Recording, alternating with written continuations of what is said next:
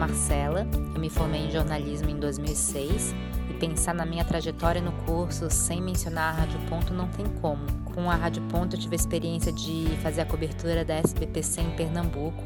Foram 52 horas de viagem para participar de um projeto com outras rádios universitárias. Foi uma experiência muito rica.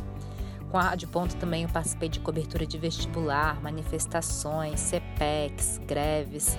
Eu fiz um programa de saúde na Rádio Ponto que rendeu um prêmio Unimed de destaque acadêmico junto com outra amiga.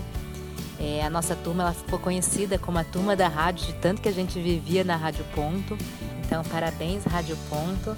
É, que vocês tenham um ótimo e um grande futuro pela frente e do meu passado vocês fazem muito, muito parte. Obrigada. Um beijo. Rádio.UFSC, 20 anos. Curso de jornalismo UFSC, 40 anos.